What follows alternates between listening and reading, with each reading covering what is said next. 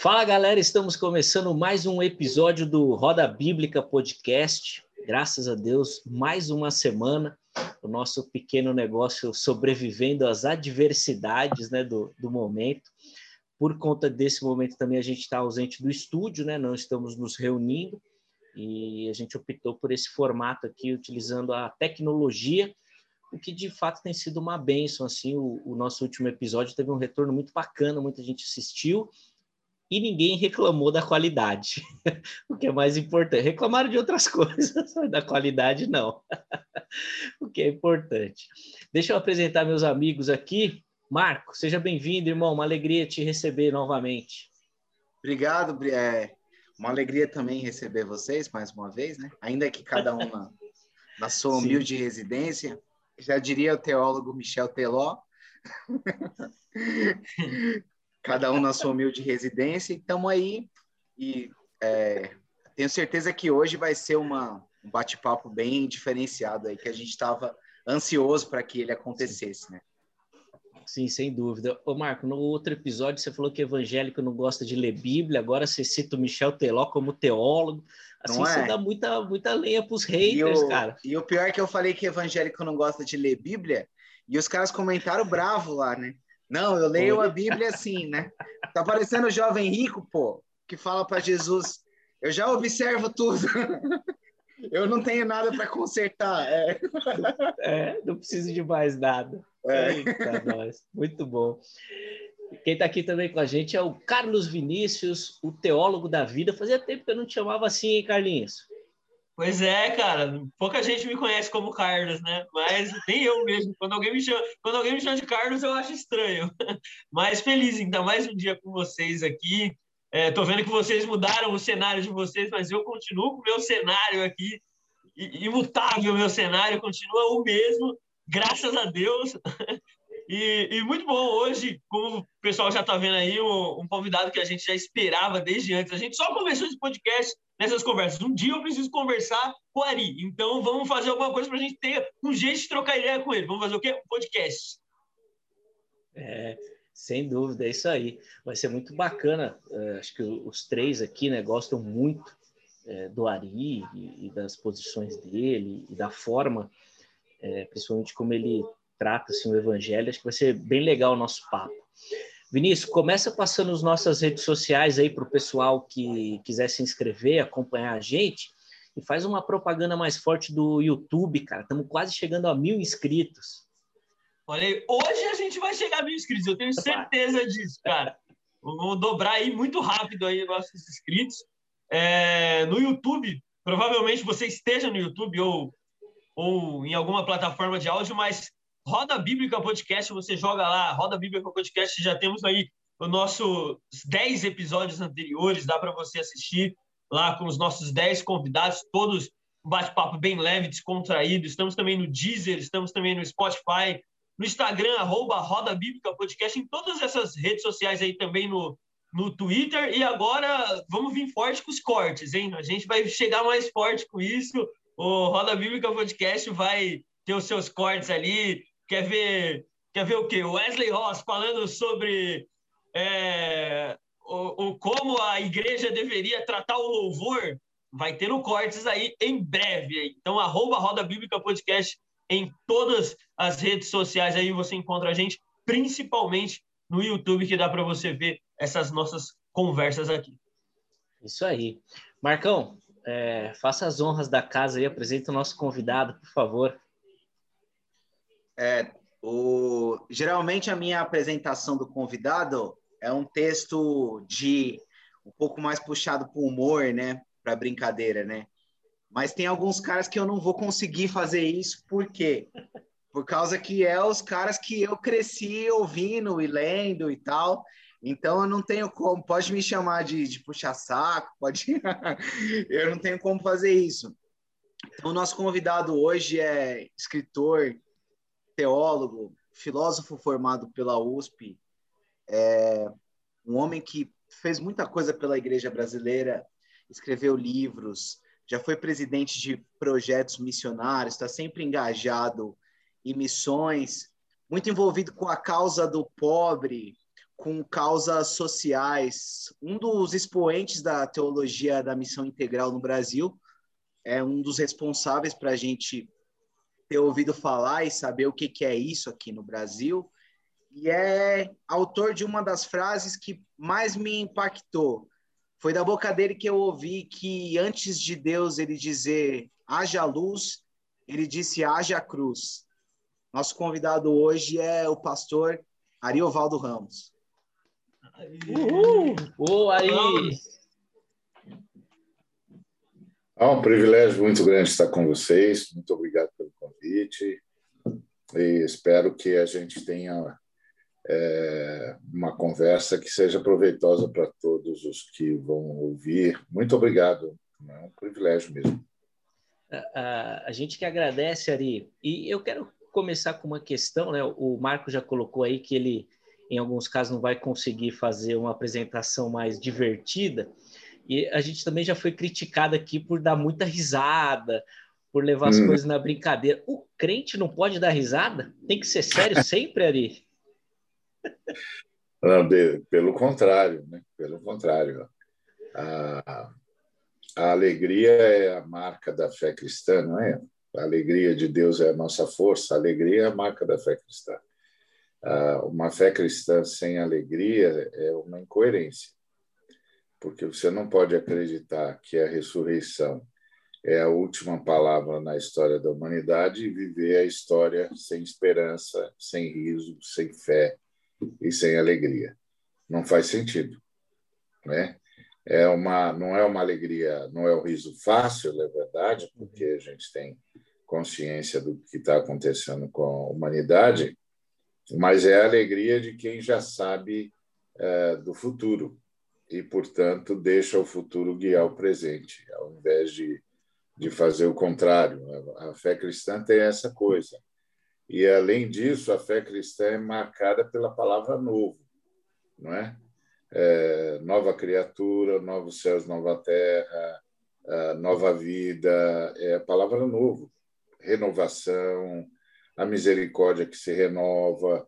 Então, a palavra novo é uma palavra que caracteriza a fé cristã. Logo, é uma fé alegre, porque está sempre falando em novidade de vida.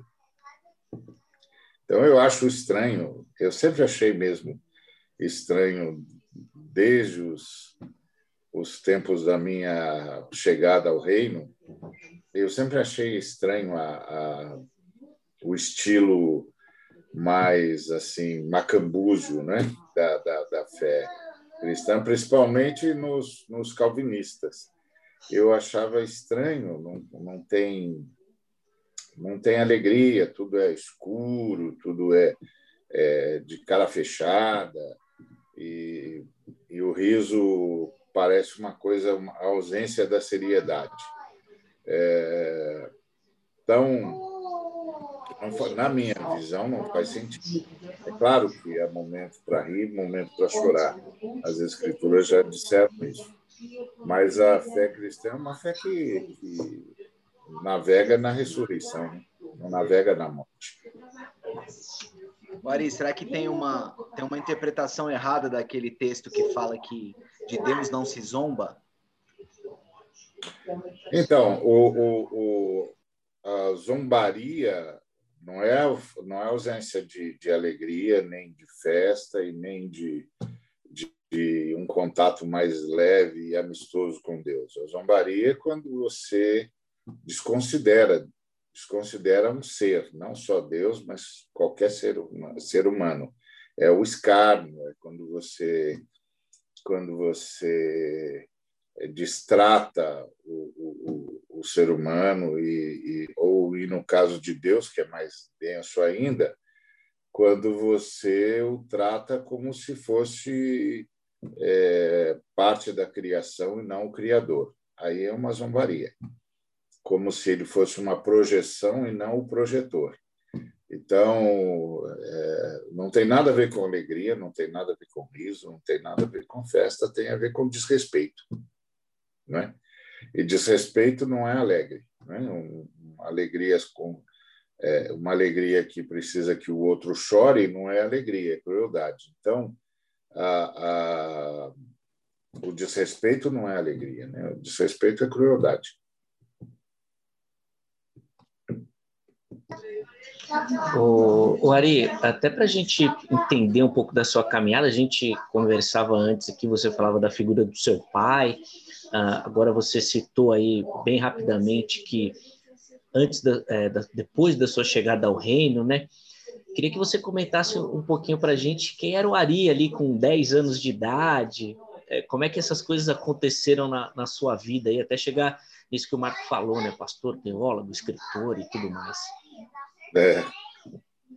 É, é, é, é, é, um, é um bom tempo, uma boa caminhada. É, eu, eu fui encontrado por Jesus com 12 anos. É, eu vim de uma realidade muito dura. É, e, curiosamente, é, é, não era, na época, uma realidade economicamente dura, porque meu pai é um desses valentes que que veio para vencer sozinho na vida e, que cavou com a unha um pedaço do chão para ele. Então a gente tinha passado por momentos difíceis, mas meu pai era um desses valentes da, da vida brasileira, um desses caras que saiu da Bahia, ah, que que era era filho de um de um senhor de escravos de uma família de senhor de escravos. Minha avó foi tomada pelo, pelo meu avô, meu pai foi criado ah, por esse homem até os 13 anos. Nesses 13 anos, nunca foi para a escola, nunca foi tratado com o um mínimo de dignidade, embora morasse lá na fazenda do pai. E um dia, com, com, quando ele tinha 13 anos, o meu avô, que era esse esse escravocrata assumido, embora a escravidão já não existisse mais, em tese, né? Porque tudo no Brasil é em tese. É, o meu pai foi, foi chicoteado pelo meu avô. E estava nu e meu avô o chicoteou até que ele, ele perdeu os sentidos e foi lá abandonado no chão, ensanguentado. Aí, quando os sentidos lhe voltaram, ele entrou na cozinha, pegou, puxou a toalha que estava sobre a cozinha, sobre a mesa da cozinha, se cobriu e fugiu para nunca mais voltar, nunca mais voltar. Então ele saiu com 13 anos, aprendeu a ler e escrever sozinho, é, foi para Salvador, construiu é, um novo nome, foi para o cartório aos 18 anos e, e, e bolou um, um sobrenome. Ramos dos Santos, que é o meu sobrenome, é um sobrenome que meu pai bolou. É, e manteve só o nome, o primeiro nome, e criou um sobrenome, teve finalmente sua certidão de nascimento, é, e veio embora para São Paulo e cavou a sua história com as próprias mãos. Uh, encontrou minha mãe, que tinha vindo de Minas. Minha mãe já era uma pessoa formada, era enfermeira padrão, era chefe do, do, da enfermagem é, na, na, maternidade de São Paulo, que era um hospital extraordinário que tinha na época, referência. E, e, meu pai não, meu pai é um sujeito que aprendeu tudo sozinho, é, aprendeu a ser carpinteiro, aprendeu a ser marceneiro, aprendeu a ler e escrever sozinho, depois aprendeu a fazer coreografia teatral e, e aprendeu a, a toda a maquinária do teatro, depois construiu construiu a sua, sua empreiteira, a sua construtora e foi crescendo na unha, na unha. Então, aos 12 anos, é, nós morávamos em Guarulhos, nós tínhamos uma. Éramos pobres, ótimo, lógico, mas éramos pobres da classe média é, baixa e, crescendo, porque meu pai era um valente mesmo. Meu pai era desses caras que eu só me lembro dele trabalhando. Trabalhando, trabalhando, trabalhando, trabalhando, trabalhando. E mas vou, minha mãe, é, apesar de toda a formação dela e tudo, ela era envolvida com ah, o mundo espiritual de uma forma dura e densa e tensa, com muitos, muitos agravantes, muitos agravantes.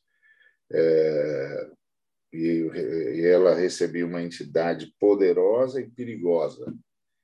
Então, era uma vida assustadora nesse sentido assustadora. E a minha casa era marcada de fenômenos espirituais dos, dos mais estranhos possíveis. Era, um, era uma loucura. É, aí eu fui encontrado por Cristo e, e, me dei conta do poder do nome de Cristo, porque pela primeira vez eu encontrei um, um, uma autoridade capaz de barrar a entidade que a minha mãe recebia. E isso me causou espécie, assim. Eu, eu fiquei marcado com aquilo, porque eu nunca tinha visto aquela entidade respeitar nada nem ninguém, e a nossa casa era um inferno por causa disso. É, mas aí é, é, eu fui encontrado por Cristo. Não foi fácil, foi uma luta enorme durante pelo menos oito anos, uh, mas uh, gradativamente, Cristo foi vencendo todos os impactos negativos que nós tínhamos espiritualmente falando, e toda a minha família foi se convertendo. Minha mãe se converteu, minhas irmãs se converteram e finalmente meu pai se converteu. Então todos eles foram achados por Cristo. Então é, não foi a minha meu começo de vida cristã foi muito complicado. Meu pai queria que eu saísse de casa, a minha mãe não entendia o que eu estava falando, os, os, agentes espirituais com quem ela se envolvia é, causavam um verdadeiro furor dentro da minha casa. Mas a, a invocar o nome de Jesus era era como era como acender um, um holofote poderoso no meio da escuridão. É, de repente, a, as trevas recuavam e todo mundo notava isso. E aos poucos, uma série de manifestações que tinham em casa começaram a não conseguir mais se manifestar. Ah, as pessoas que iam lá começaram a dizer que não dava para chegar mais lá porque porque eu não deixava, mas na verdade não era eu, eu era um moleque que tinha entregue a vida para Jesus, ou, ou, sido conquistado por Jesus aos 12 anos e agora já estava aí a caminho dos meus 17 anos e tudo tinha parado e, e, e minha minha mãe é, foi chegando para Cristo e os caras foram perdendo autoridade, enfim. Ah, e aí, com 16 anos, eu estava na Igreja Metodista Livre, que foi onde Cristo me, me levou, me achou. É, eu ali o pastor precisou de um cara que fosse pregar numa das congregações. Ah, e como eu era um, um, cara que sabia muito a Bíblia, porque eu, eu devorava a Bíblia, então, você imagina, você nasce, você cresce num lugar onde, onde o pavor é assustador. Você não, você não tem coragem de andar na casa de noite. Você tem certeza, você sabe que a casa está, que, que, que o inferno está ali. Você, você vê as coisas se moverem, ah, você vê sinais aparecerem na porta, na parede. É, é o inferno. É um inferno. E, então você não tem coragem de se mexer. Você fica aqui com aquela sensação de caramba, tem, tem uns poderes aqui que eu não sei o que, que é. Aí um dia você volta para sua casa e você diz o nome de Jesus e você percebe que aquelas forças que te amedrontavam recuam. Você diz: opa, Opa! O que os crentes disseram é verdade. É o poderoso nome de Jesus, como dizem os crentes indianos. É o poderoso nome de Jesus. E, e aí isso foi, isso foi é, me trazendo de volta, a, me trazendo a uma vida que eu até então não tinha, não tinha conhecido, que era uma vida de alegria e de, e de, e de certeza de que encontrei, encontrei a autoridade do universo.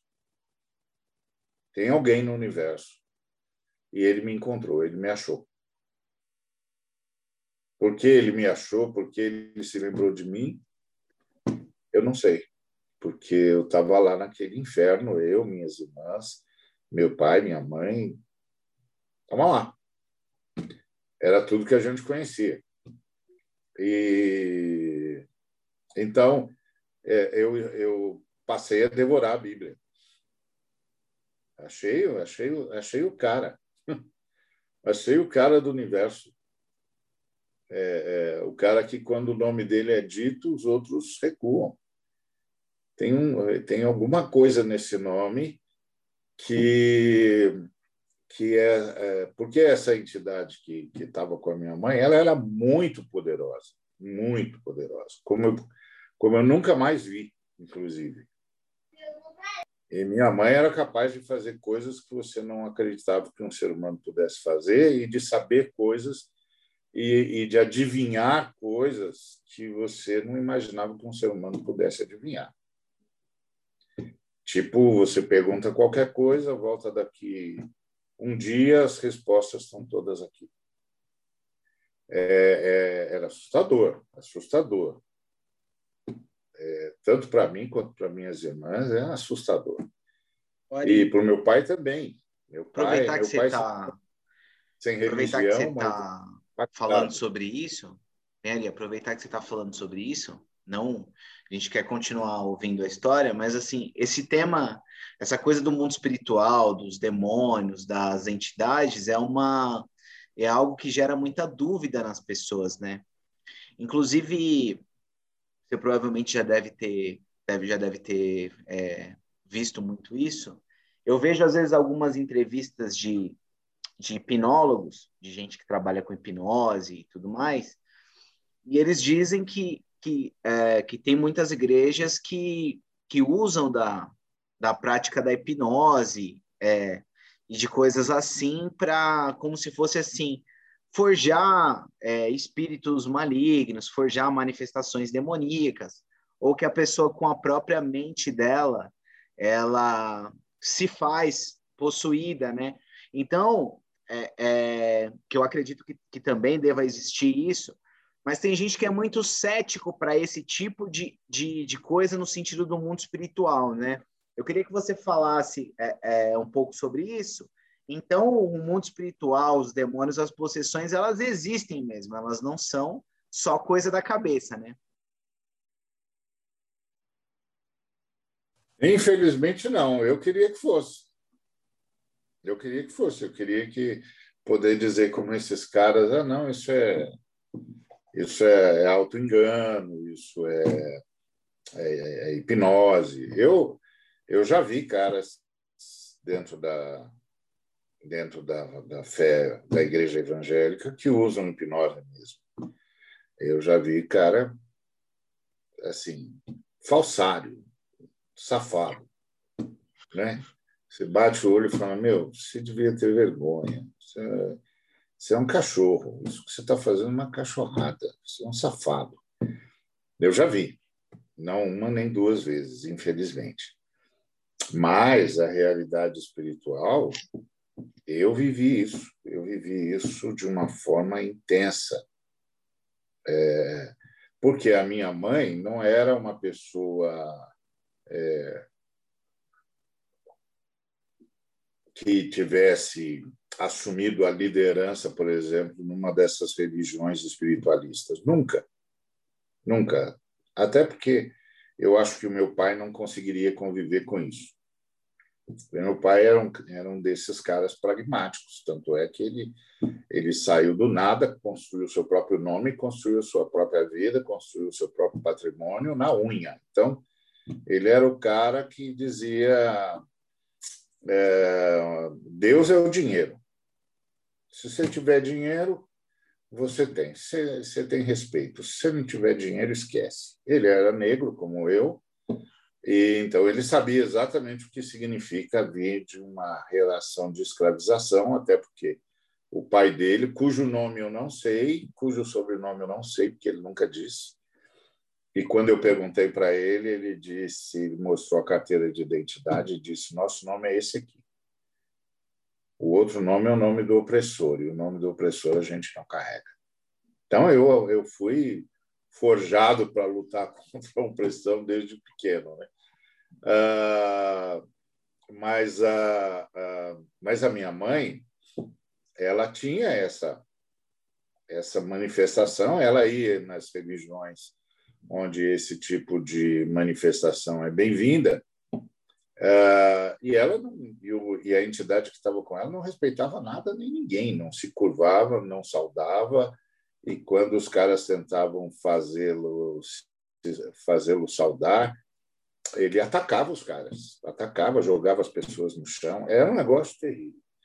E na minha casa, você via, você via, você via, levantava e, o, e a, geladeira estava em outro lugar, o fogão estava em outro lugar, as coisas estavam estavam no ar, símbolos estranhos, estranhíssimos, estavam na porta, na parede, as coisas se deterioravam. Era um inferno. Quando eu digo que era um inferno, era um inferno mesmo. Além do que você você sabia que não estava sozinho. De repente, é, tinha alguém conversando na sua casa e, e, e, você e suas irmãs não veem ninguém. Mas ouve. Ouve. E você diz: Meu Deus do céu, Além do que, minha mãe, é, é, às vezes a gente estava na sala, ela passava, a TV estava desligada, e ela ficava olhando fixamente para a TV e a gente dizia: Mãe, a TV está desligada. Aí ela dizia: Não, eu estou vendo, está acontecendo um acidente em tal lugar e tal, tal, tal, tal, tal. Então você podia sair correndo, você ainda achava, você ainda viu o acidente acontecendo. Então, assim, quando as pessoas dizem para mim é, principalmente os novos teólogos, né? que dizem para mim que, que imagina, isso é folclore ou isso é, é um equívoco do, do passado que não sabia explicar os fenômenos, etc, etc. Eu digo, olha, amigo, eu, eu, não, eu sou do passado, mas não sou desse passado tão distante. E o meu passado foi povoado disso aí foi povoado disso aí. Eu vi isso aí. Eu vi, não foi nenhuma, nem duas, nem três vezes. Eu vi. E, e eu vi o nome de Jesus fazendo tudo isso recuar. Eu vi. Ninguém me falou. Ah, ah, eu vi o que significava é, invocar o nome de Jesus no meio do inferno. Então, ah, essas coisas que a Bíblia diz aí sobre os seres caídos, pode acreditar, é verdade mesmo. Eu acho que, que as pessoas usam isso muito mal, é, inclusive muitos fazem na, na, na safadeza mesmo, para enganar, enganar as pessoas, mas é, a realidade espiritual é densa e é tensa. E é, e é carregada de malignidade de um lado e de bondade do outro. É, é perceptível. Eu me lembro. É, é interessante isso que você está falando, que tem a experiência da bondade também, né? Da bondade que vem de outras coisas, né? Às vezes fora de algo que tem a ver com, com religião também, né? Você sente uma bondade vindo daquele lugar, né? É, a, a, a ação mantenedora de Deus no universo é perceptível. E assim como é perceptível é, a, a presença dos anjos caídos, mas também a presença dos anjos eleitos, que é uma coisa que a, a fé moderna não fala mais. Mas eu vi N vezes, N vezes.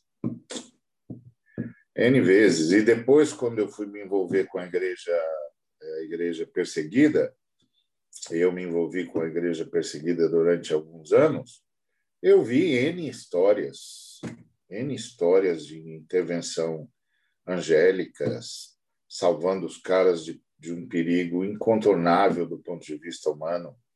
N vezes, N. Eu, eu muitas vezes sentava com os caras que vinham dos périplos internacionais e, e perguntava para eles, e aí, o que, que os anjos têm feito? E aí eles iam me contando. Ah, foi tal, em tal lugar aconteceu assim, em tal lugar aconteceu assado, em tal lugar eles eram, então, inclusive, visíveis. Eles apareciam para o cara e diziam: vem comigo, faz o que eu estou falando. Então, eu acho que a fé moderna ela perdeu o contato com o mistério. E aí, se você perde o contato com o mistério, a sua, a sua fé vira uma ideologia. Pode até ser uma boa ideologia, mas ela não toca mais no mistério, naquilo que o, que o, o, o Shakespeare disse no Hamlet: há mais coisas entre o céu e a terra que expõe a nossa vã filosofia. É o mistério, a fé tem que tocar o mistério. Então, eu aprendi isso. E isso, claro, provoca uma alegria indizível. É? Imagina um cara como eu, com 12 anos, tendo, tendo que conviver com esse clima pesado e, de repente, descubro que é, se eu invocar o nome de Jesus, a situação muda. Entendeu? Eu, eu fui eu, eu, eu fui aprendendo a conviver com a alegria da salvação. É, esse alegria é o, da redenção. O difícil de fazer podcast com o Ariovaldo, com o Jaziel, é que é isso, tá? A gente vai ficar cinco horas falando aqui, porque é tudo história. é tudo história muito boa. muito boa de ouvir. A gente, vai precisar convidar, a gente vai precisar convidar o Ari umas cinco vezes. É. Mas é, é e o Jaziel é, é, é, é boa e, e, e, e é engraçado. extremamente extremamente é, alegre. Né? É, eu vi uma. Eu vi o Jaziel falando que eles, eles foram para um acampamento, e, até o Caio Fábio tava e tal. E falaram que tinha um cara que orava muito dentro do quarto, né? E aí o cara é. falava, Senhor, fala comigo e tal, né? Aí o Jaziel foi na janela e falou, fala meu cérebro. e começou a conversar com. É, o, Jaziel, o Jaziel aprontava esse tipo de coisa. Apronta, né? Está aqui. É. Tá Todos nós que trabalhamos e convivemos com o Jaziel durante muito tempo aprendemos isso. Não, não, não, não descuida não que o Jaziel vai aprontar com você. O Ari, e lá no JT, e, e, lá no JV, a gente era tudo aprontão, né? um aprontando com o outro o tempo todo. É, é, era uma, nesse sentido, era uma, uma, uma, alegria. uma alegria só. O tempo todo a gente estava rindo, é, o tempo todo a gente estava mexendo um com o outro. É, era o, esse jeitão do Jaziel é, que, que ia é, marcando a gente, né? E a gente aprendendo que é, tem um jeito alegre de falar de Deus. Muito bom. Que legal. Ori, já que a gente está falando aí do começo da sua da sua conversão, da sua adolescência ali, com quantos anos que você entrou na sua graduação, na sua primeira graduação e qual que foi? Então, eu entrei na teologia, eu tinha 18 anos. É, aos 16, eu fui pregar numa congregação e me dei conta de que era isso que Deus queria que eu fizesse o resto da vida. Tá lá no púlpito é, falando, falando, falando, ensinando, ensinando. Aí eu consegui permissão no, é, pastoral, porque naquela época você não entrava no seminário se o seu pastor não achasse que se devia entrar. Né? Seminário era para quem tinha vocação. É, a curiosidade só não bastava. Então, ele concordou, eu entrei no Metodista Livre, e depois, é, mais tarde, eu fui fazer filosofia, até porque eu queria é, melhorar as categorias de pensamento. Eu acho que, que o que a filosofia me, me é, proveu foi, foi é, aprender a pensar. E eu não, eu não, eu fiquei devendo créditos no final, não consegui pegar o meu diploma porque eu fiquei devendo uns créditos da filosofia, porque eu casei e fui cuidar de casa, então não, não consegui terminar os, os trabalhos que tinha de entregar. Mas passei quatro anos lá e, e aprendi a pensar com, com os filósofos. Eu nunca tive nenhuma crise estudando os filósofos, porque as pessoas diziam assim: você não fica em crise estudando esses caras e tal. Eu falei: não, porque muitos colegas meus ficavam, tinham colegas meus, inclusive, que chegavam a pensar em acabar com a própria vida, etc. E eu sempre dizia para os caras: não, eu não vim aqui para descobrir a verdade, a verdade eu já conhecia. Eu vim aqui para entender as dúvidas deles. Então, eu ouvi dizer: ah, então é por causa disso que ele tem dúvida. Ah, entendi. Ah, então você pensa assim: ah, agora eu entendo que você não consegue compreender certas coisas. As suas categorias não, nas suas categorias não cabe. Então, precisamos descobrir um jeito de falar com você entendendo suas categorias. Então, foi um grande aprendizado, porque a filosofia, ou os filósofos, né? porque eu fiz na USP, na USP estudar filosofia era estudar os filósofos. Em outras escolas, estudar filosofia era estudar as rubricas, ética, estética, ontologia, deontologia, etc, etc. Na, na USP, não. Você vai estudar os filósofos. Então, você vai estudar como pensava o Descartes, o Kant, o, Sartre, o Heidegger, você vai estudar os caras. Então, você vai ler os, os textos deles, você vai se meter naquela, naquelas escritas emaranhadas. Alguns escrevem fácil, como Sartre, e outros escreviam com raiva do mundo, como Kant. Você vai lendo aquilo e fala: oh, meu Deus, esse cara deve ter raiva de todo mundo, porque ninguém consegue entender o que esse cara está falando direito e outros não, que escreviam leve, solto, como, como o Sartre, o Camus, o Genet, que são os existencialistas, escrevem fácil. Assim. Você vai, inclusive é perigoso, porque você vai se apaixonando né, pela, pela escrita dos caras.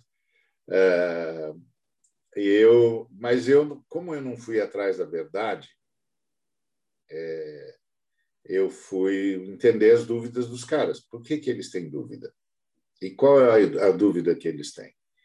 E, e fui aprender com eles a, a, arte do pensamento, que eu acho que, que é a coisa mais impressionante quando você senta para ler um, um, grande filósofo. É você descobrir como ele conseguiu, a partir de um pressuposto, desenvolver toda uma teoria e fazer esse negócio se sustentar tá certo? Porque porque é um pressuposto, não é um dado, é um pressuposto. Tipo Rousseau, o bom selvagem, o, o homem o homem selvagem é bom. Isso é um pressuposto que que inclusive é absolutamente não provado.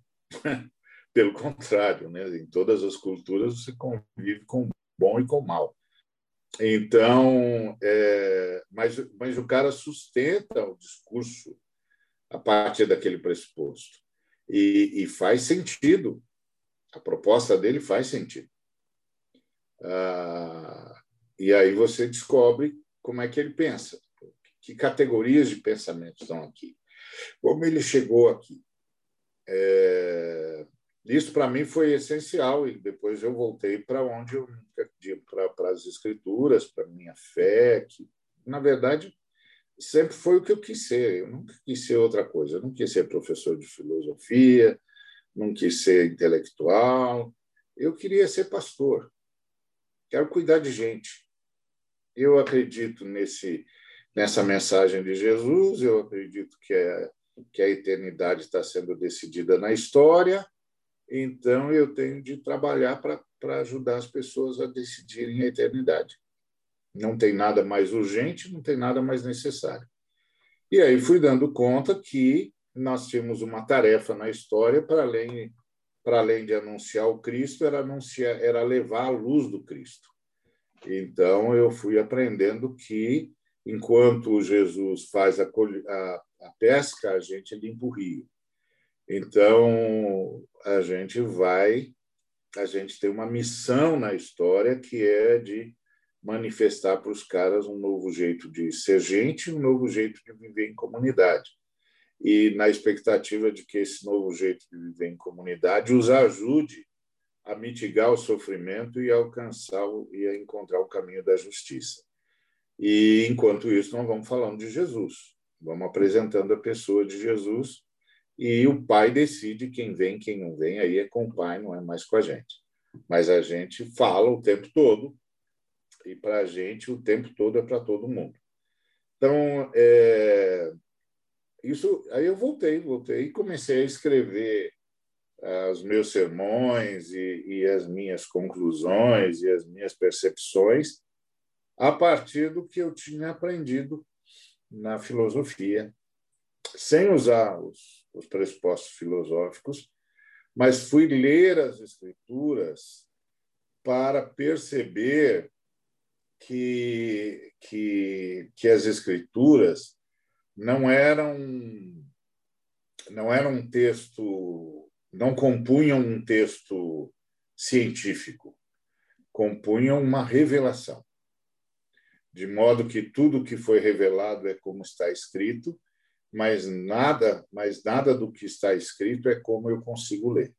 Então eu preciso ficar o tempo todo dependente uh, do, do, da Trindade e, e preciso ler sobre vários enfoques, vários enfoques, e entender que a, a, as escrituras judaico-cristãs é, são de todos, de todas as obras de cunho religioso e sagrado, a única que é considerada uma obra-prima da literatura mundial, porque ela ela reúne n n é, narrativas, N estilos. Você tem a poesia semítica, você tem a narrativa semítica, você tem um apocalipse, você tem os, as falas proféticas, você tem ah, os evangelhos, que é uma biografia específica, um tipo específico de, de biografia, as próprias cartas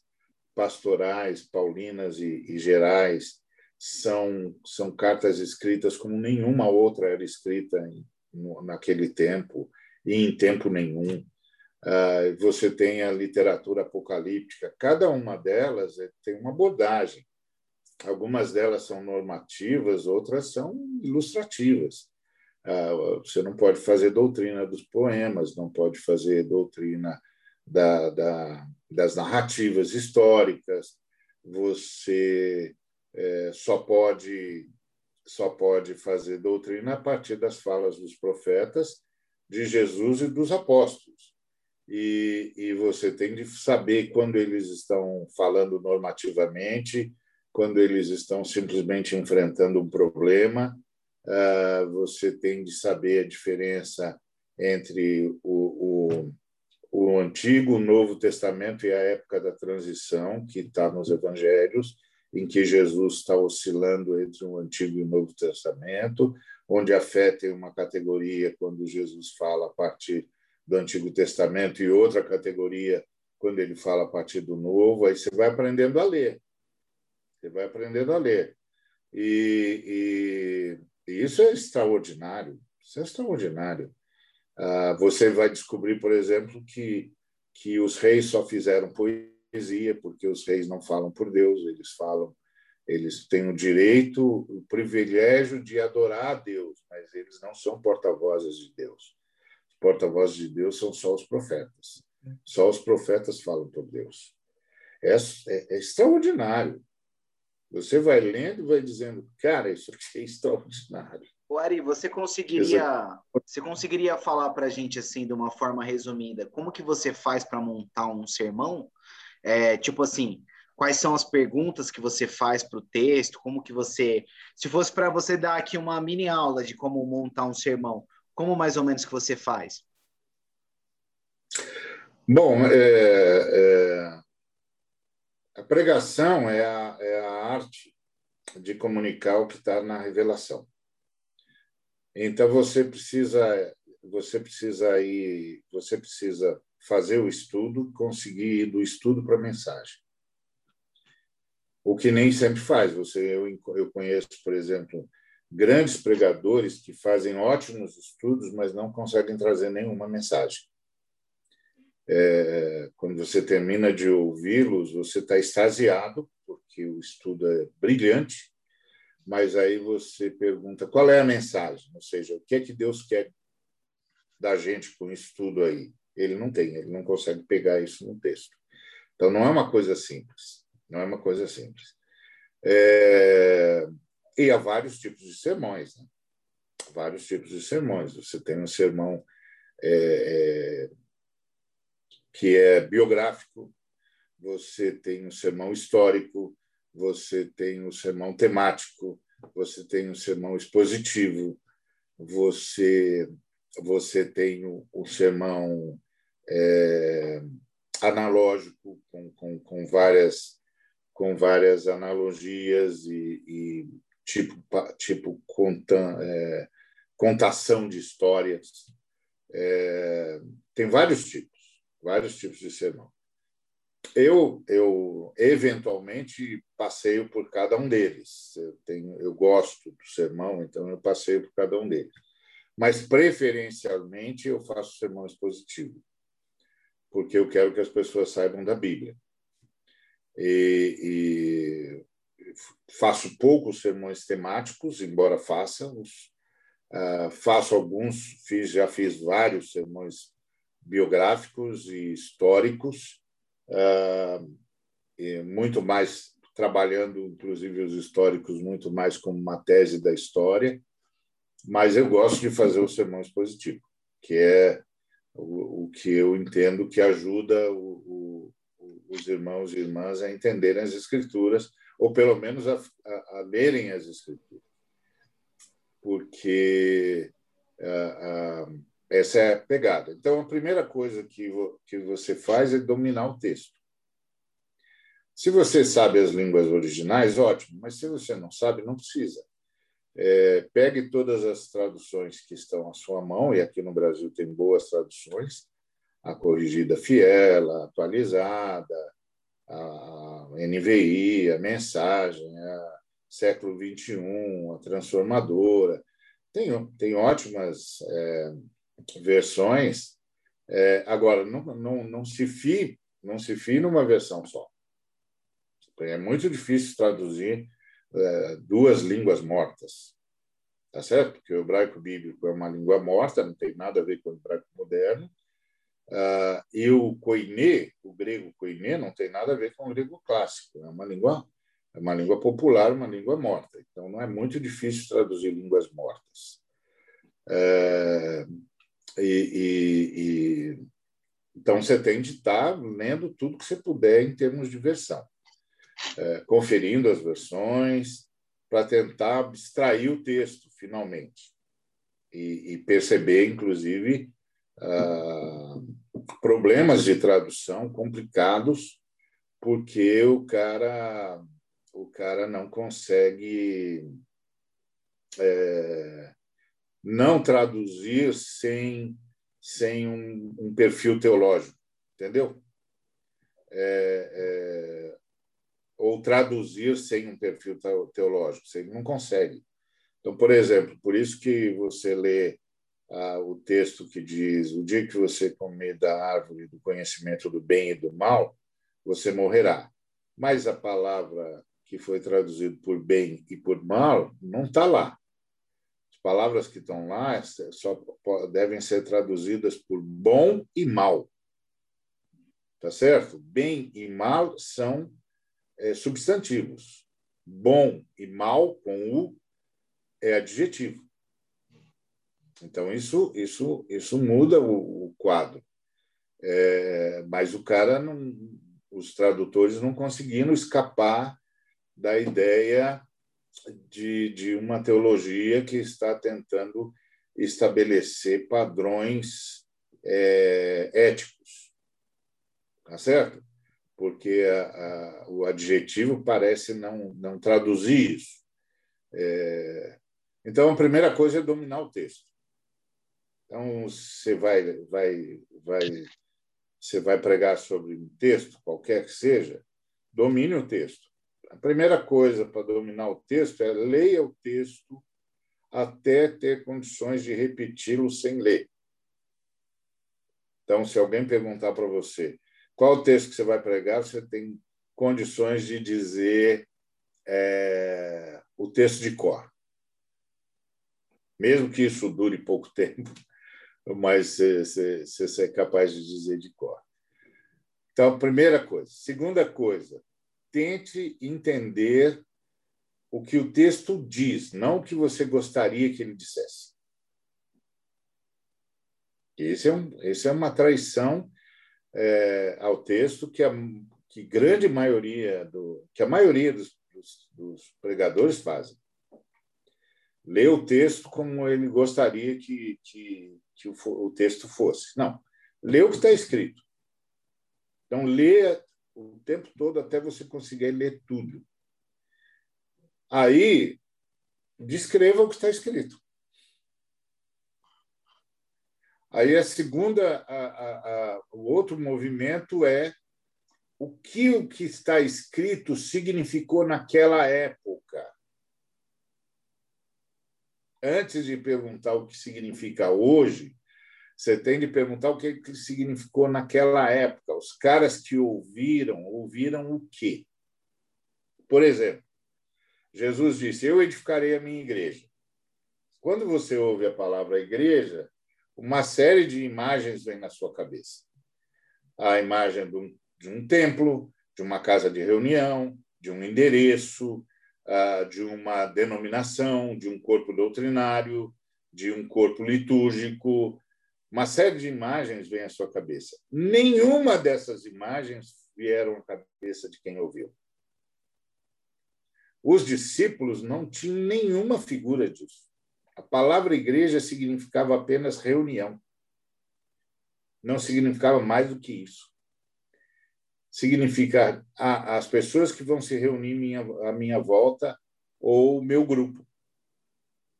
Eu vou edificar o meu grupo vou edificar minha, a minha reunião de discípulos. Eu vou criar o meu próprio partido. Tem os fariseus, tem os essênios, tem os, os zelotes, tem o, o, os saduceus, tem os herodianos. Eu vou criar o meu próprio grupo. Era isso que significava. Não significava o que significa hoje. Então, a primeira coisa que você tem de perguntar é o que os caras entenderam quando ouviram isso. Quais eram as categorias de pensamento deles? Eles entenderam mesmo que a gente entende hoje? A palavra igreja para eles tem o mesmo significado que tem para nós? Ou tinha o mesmo significado que tem para nós? Não, claro que não. Era mais um grupo. Tanto é que no começo, depois da ressurreição e do Pentecostes, eles se reuniam aos sábados na sinagoga. Eles eram mais um grupo, era o grupo do caminho e depois, no domingo, eles se reuniam como, como seguidores de Jesus. Então, tinha sua reunião específica, que é a reunião do Grupo do Caminho. Por isso que a gente passou a se reunir no domingo. Então, a, a... então essa é a segunda, é a outra coisa, o outro movimento. O que, que eles entenderam? A partir daí, você faz a outra pergunta, que é o que, que isso significaria para nós hoje? O que, que isso tem de mudar, é, tem de, de provocar de mudança na nossa concepção, o que que isso traz de nova de nova compreensão e, e, e o que que isso traz de luz. Aí você anota isso. Aí a, a, outra pergunta que é como a gente põe isso em prática. O que que isso diz para nós hoje? Aí você entrou na mensagem que é homilética. Então, é, é, é, é assim que eu faço o sermão. E aí eu vou, vou trabalhando. E aí e a outra pergunta que eu faço é quais os conceitos que esse texto suscita? Porque quase todas as falas, seja dos profetas, seja de Jesus, seja dos apóstolos, que são normativas, suscitam conceitos. E aí você precisa descobrir esses conceitos. Que conceito que está aqui? Porque por detrás de cada frase tem um, um pressuposto. Por detrás de cada pressuposto tem um subsunto, que é anterior, que é a base da onde a gente conseguiu trazer uma proposição. E, e então, esse é o meu caminho. É um caminho árduo, Hoje ninguém tem paciência mais para esse caminho. Eu, com tudo na internet, o cara não tem mais saco para esse negócio, não. É, então, depois, depois é, dessa aula, dá até, dá até para o pessoal entender a palavra atualizar a Bíblia, dá até para entender. É, exatamente, exatamente. essa, essa ideia de atualizar a Bíblia, que eu fiquei impressionado como os caras reagiram, quase mataram meu amigo, é, para mim é assustador, porque isso é o que um, um exegeta, um, um exegeta, um hemeneuta é, faz na homilética o tempo todo. Então ele não prega, tá certo? Então não prega, vai lá ler o texto e, e pronto. Lê o texto, que também é, é, é, um, é um jeito, é um jeito. Assim, você lê o texto e o Espírito Santo fala com cada pessoa o que ele quiser falar é, é, isso também é um jeito, mas é claro que, que se esse fosse o jeito padrão, o Espírito Santo não daria mestres para a igreja. Né? Então, o pessoal mas, sabe, bem, o pessoal sabe, Ari, que o que quando ele falou, ele falou na boa intenção, só que o problema é o espírito, né? Igual quando os fariseus chegavam e fala lá que a fim de a fim de pegar Jesus em contradição, eles perguntaram. Eles sabem que o Ed não falou o que eles estão dizendo que falou, mas é, querem pegar ele em contradição, né?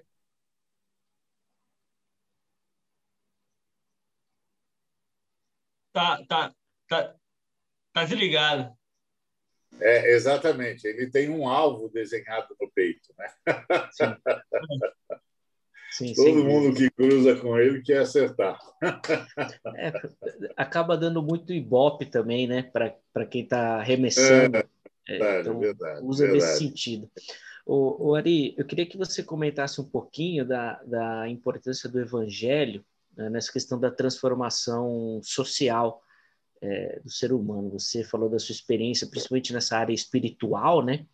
De como foi importante isso mas eu queria que você comentasse um pouquinho dessa questão do social.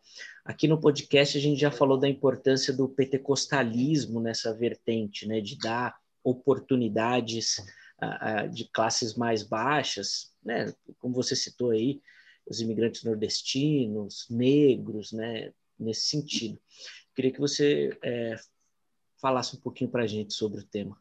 Ô, ô Zeca, só para complementar sua pergunta, que cada resposta do Ari é uma aula, é, complementando isso que o Zeca falou, o, o Ari, e muitas vezes eu já ouvi, é, muda-se a sociedade para o indivíduo mudar ou muda-se o indivíduo para que a sociedade muda? Só complementando o que ele disse.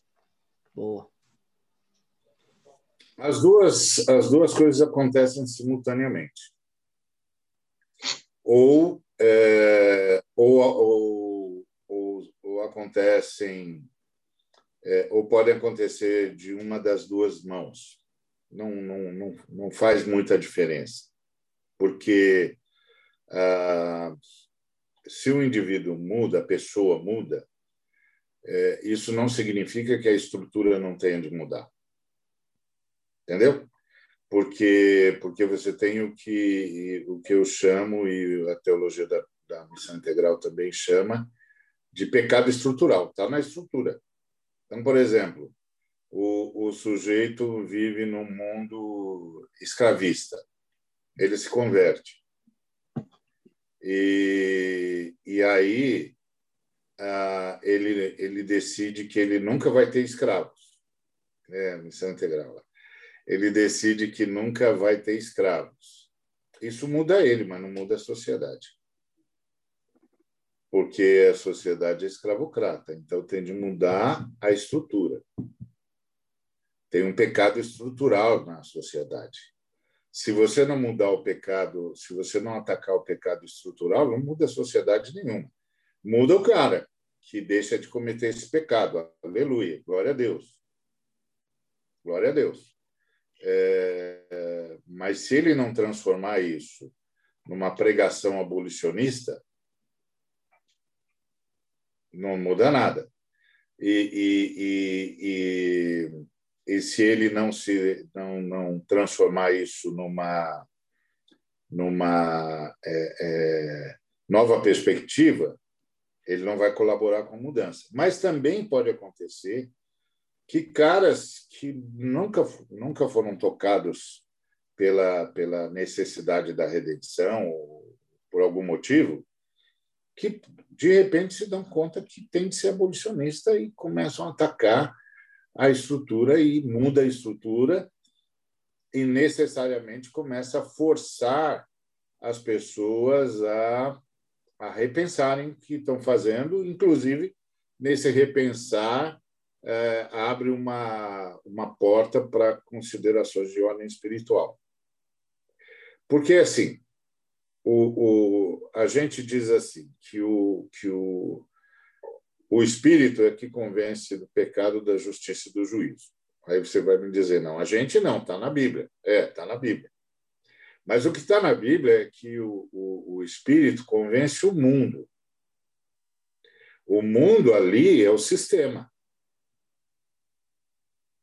Convence o mundo do pecado, da justiça do juízo. Então, ele convence o mundo dos pecados estruturais. Por quê? Porque que é o quadro que aparece no Apocalipse, que Deus manda flagelo. Deus manda flagelo. Ou o quadro do Antigo Testamento. Como é que Deus mudou Israel muitas vezes? Manda para o exílio. Aí você diz, não, mas é, é, isso, isso é uma coisa é, extremamente é, pessoal. Sim e não. Sim e não, porque o, o, o povo de Israel muitas vezes se arrependeu depois de amargar o exílio. É certo? Antes de amargar o exílio, o cara achava que estava tudo bem. Afinal de contas, ele estava levando o novilho dele, o cordeiro, para morrer no lugar dele. Ele ia nas festas, ele levava as ofertas alçadas, ele levava as ofertas pacíficas. Está tudo bem. Aí é Deus o... diz: não. Você acha que esse é o papel do sofrimento, então, Ori? É revelar a bondade? O sofrimento é uma condição, é diferente. O sofrimento é anterior à existência. O sofrimento é condição, o ambiente onde o, planeta e tudo, todo o universo foi foi criado é um ambiente de sofrimento, porque o primeiro o, o, quem primeiro experimentou o sofrimento foi a Trindade. Porque é que nós, é, como o sangue de Cristo é conhecido de fato desde antes da fundação do mundo, como diz 1 de Pedro 1, de 18 a 20, então o sofrimento é anterior à existência. Então, o sofrimento é um ambiente. Agora, o, o sofrimento pode ser usado para isso? Certamente. Certamente. Certamente. Ah, ah, então, você percebe que o, que o Espírito Santo usa métodos de, de mexer com uma pessoa singular mas também de mexer com toda a estrutura. Toda a estrutura. É, o, o Antigo Testamento é, é, é pródigo nisso, está cheio de exemplos assim. Inclusive gente que, que, que se converte como Raabe porque viu o que Deus fez no Egito. Entendeu? Chama os espias e diz, ó, a gente aqui viu o que seu Deus fez no Egito, nós estamos tudo nos pelando de medo. É o seguinte, eu vou ajudar vocês, vocês me ajudam. Vocês me ajudam, vocês ajudam meu pai, minha mãe, toda a minha família, porque eu vou ajudar vocês. Eu sei que vocês vão vencer. Eu sei que o Deus de vocês é imbatível. Ela foi, ela foi constrangida pelo que aconteceu na estrutura. Tá certo?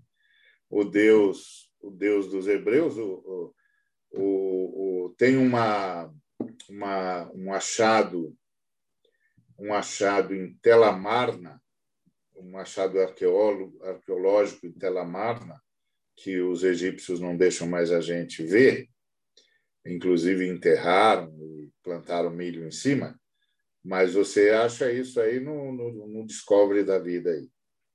É, é uma coisa que uma, uma pesquisa arqueológica em Telamarna, onde eles encontraram uma escritura, é, um texto egípcio que dizia o seguinte: o faraó é, desafiou o Deus dos hebreus e o Deus dos hebreus destruiu o Egito. A Raabe viu isso. A Raabe viu isso. O, Deus, o faraó des, desafiou o seu Deus e o seu Deus acabou com o Egito. Acabou com o Egito. Não ficou nada. Destruiu a economia, destruiu a pecuária, destruiu a agronomia, destruiu, destruiu a pesca, destruiu a saúde, destruiu o futuro. Dez pragas, e ainda teve a décima primeira praga, que é a morte do exército, destruição do exército. Como os escravistas só sabem escravizar, o, o, o depois da, da, da, da chacoalhada, o, o, o, faraó não aguentou não ter escravos, até porque tinha que reconstruir a nação. E disse: Ah, não, eu vou buscar esses caras. Bom, você é louco? O Deus dos caras acaba de destruir a sua economia, destruir a sua nação, matar os primogênitos, é, cancelar o seu futuro, acabar com a saúde de vocês, você vai atrás dos caras? Você é louco? Então você vai e não volta, amigo. Então esse, esse, isso é, é, é o Espírito Santo mexendo na estrutura para mexer no cara, tá certo? Então, a gente é que passou, por causa do, do, da, da fé decisionista, a gente é que passou a, a pensar que o Espírito Santo age só na pessoa. O Espírito Santo age na história. Age na pessoa e age na história. Então, essas coisas podem ser simultâneas, e muitas vezes são, mas elas podem, podem ser uma rua de mão dupla. Não importa por onde o Espírito Santo vai começar. Ele pode começar pela estrutura para mexer com você. Por exemplo, tem cara que, que, que vai ser vai ser destruído economicamente para finalmente se dar conta que há mais coisas entre o céu e a terra do que ele supunha. Então aí você aí você pergunta o que foi que mudou primeiro? o ser humano ou as circunstâncias do ser humano. E o, o, o Ortega y Gasset já dizia: eu sou eu nas minhas circunstâncias.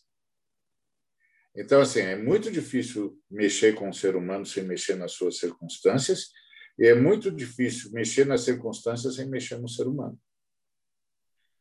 E, e, e isso é uma rua de mão dupla. Agora, pode acontecer, inclusive, simultaneamente que é, é, é, é raro, né? Claro, uma, uma... Ari, eu acho, eu acho que se a gente passar uma semana com você, a gente fica bom, cara. a gente fica bom de verdade, de, de teologia, de tudo. É... Mas o, Faz um intensivão, né? Quando não, quando não tiver pandemia mais, Ori, você tem que convidar nós para tomar uns café aí na sua casa aí. Cara. Opa, café é minha praia. Deixa eu perguntar uma coisa, Ari. a gente está numa era muito de fake news, né? E tudo mais. Eu queria saber se você foi vítima de uma fake news por parte da igreja, várias. Da, de várias, né? Mas eu digo assim, o que, que foi que aconteceu que mudou o olhar de algumas pessoas para o Ariovaldo Ramos? O que, que foi que eles não souberam ler? Ou qual que foi a, a, a mentira que tem nesse processo que eles tentaram meio que te desmoralizar de alguma forma, assim? Eu acho que o grande problema é, é, é, eu não eu não eu não me acho é, um cara acima do bem e do mal, muito pelo contrário. Estou ah, repleto de equívocos, de erros, um bocado de coisa que se eu pudesse voltar eu não teria feito como fiz. Tem um bocado de coisa das quais eu me arrependo profundamente de ter participado, de ter feito. Mas é, uma coisa que o, o Espírito Santo me permitiu por graça, só por graça, é ser coerente. Então, é, é, o que as pessoas não conseguiam acreditar é que eu era coerente mesmo, que eu tentava desesperadamente ser coerente. Foi isso que eu disse, então é isso que eu vou fazer, é isso que eu vou viver. Isso vai custar? É, vai custar, mas é coerência. Você tem que ser coerente. Porque se você não for coerente, você se perdeu na, na, na, na, sua estrutura. Você vira um Zelig. Zelig é um personagem do Woody Allen, um filme antigo do Woody Allen, que, que é, se ele chegasse perto de um cara gordo, ele ficava gordo. Se ele chegava perto de um cara barbudo, ele ficava barbudo. Se ele chegava perto de um cara macérrimo, ele emagrecia imediatamente ele era o cara que se adaptava a tudo e todos o tempo todo, o tempo todo, o tempo todo. É, o Jô Soares. Chega Oi? perto de um corintiano, vira corintiano. Vira corintiano, exatamente. Tem essas desgraças também. Ele tinha esse tipo de problema. Tá tipo o Paulo Nunes. É, é. Paulo Nunes é boa. Nossa, essa foi perfeita. Ótimo, é isso mesmo. Então, ele, ele, ele tinha isso daí. O Jô Soares até criou um personagem parecido, que era um cara que mudava de opinião o tempo todo. Você falava, não, mas isso aqui é azul. É, pensando bem, é azul mesmo. Mas ele tinha falado é, amarelo antes. É, você, que que você acha que é isso aí? Ah, é amarelo. O cara falou, é, mas eu estou achando que é azul. Não, não, mas por outro lado pode ser azul mesmo. Então, então era assim, o cara que que não conseguia ter um mínimo de coerência. E, e esse, esse é, o, é, na minha opinião, é o princípio de, de um estado pecaminoso. O estado pecaminoso é a incoerência. Você pode, você pode coerentemente errar, e aí você pede perdão. Mas se você for incoerente, você está em estado permanente de erro. Não dá para dialogar com você, porque você não é, você não tem identidade. Você é incoerente, você e aí a incoerência pode ser porque você, seu negócio é grana, seu negócio é fama, seu negócio é, é, é, é, é paixões é, é, as mais estapafúrdias, você tá, seu negócio é um vício qualquer, então você não consegue é, ser uma pessoa com um mínimo de coerência. Onde o seu vício chamar, você vai. E, e onde a sua a sua carência chamar, você vai. Então, ou a sua pseudo carência chamar, você vai. E, e, e isso isso se tornou tão natural que as pessoas estão sempre esperando encontrar gente assim incoerente. E, e a, a, as várias acusações que eu sofri, não foram poucas, elas tinham, primeiro, uma, uma tentativa de me, me tirar do lugar onde eu estava. Por acharem que o lugar onde eu estava era, era, era perigoso para as intenções deles ou para os projetos particulares deles. Uh, em outros casos, era porque o cara não gostava de mim mesmo e chega. É, em outros casos, eram por motivos meramente ideológicos. Uh, eu nunca fui perseguido por motivos teológicos. Uh, não, não me lembro de ninguém que um dia levantou e disse: Ah, o Ari é um herege. A não ser essa coisa de ah, ele é de esquerda e todo cara de esquerda é herege. Isso é uma estupidez, isso é uma estupidez é, grosseira, não é? Heresia. Quando começa é... isso? Quando é? começa isso?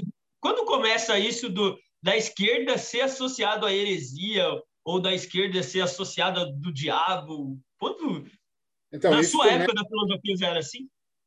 É, já, já é, isso na verdade começa nos Estados Unidos. Na reforma, né? Que é coisa de burguês, né? Então, a, os Estados Unidos, porque, a, a, por exemplo, a reforma luterana foi para o socialismo. Mas a reforma calvinista foi para o capitalismo. Aliás, é mãe do capitalismo. O Weber pôs lá o, o espírito protestante, o capitalismo, ou o capitalismo e o espírito protestante, é, mas, na verdade, ele estava analisando só os calvinistas, porque os luteranos, por exemplo, geraram socialismo. O, os anabatistas geraram revolução. Os anabatistas lutaram ao lado de Fidel Castro. Então, lutaram ao lado do João Amazonas no Brasil, nas, nas ligas camponesas. Então, é, é, é, depende da, da, da, teologia. Né? O, que, o que. Agora, nos Estados Unidos, o capitalismo foi, foi gradativamente ganhando ares de teologia, de doutrina. E, e obviamente, é, o, o, o, comunismo, não é? Ah, que é o extremo da, da, da, esquerda, foi foi sido foi foi é, gradativamente assumindo o papel de anticristo, porque se o capitalismo é, é crístico, o, o comunismo é anticrístico. É, então começa lá no, no, nos Estados Unidos é, porque, porque a, a, a, a esquerda, o socialismo, como nós o conhecemos hoje, é fruto do século XIX. É, você tem você tem o, o capitalismo é, ideal, o ideário, o você tem o socialismo ideário, né? é, é, e você tem um capitalismo, o socialismo científico, que é o, é o Marx. Ah, muita gente não sabe que, que já havia socialismo antes do Marx, que o que o socialismo, é, o socialismo do Marx tem de diferente é que ele foi tido como um socialismo científico, no sentido de que ele era uma tese para a história, tá certo? Enquanto que antes dele ele era uma era, era uma tese para os relacionamentos humanos, inclusive a partir da, da igreja primitiva. E, então, nos Estados Unidos, a igreja estadunidense começou a fazer essa, essa a construir esse antagonismo.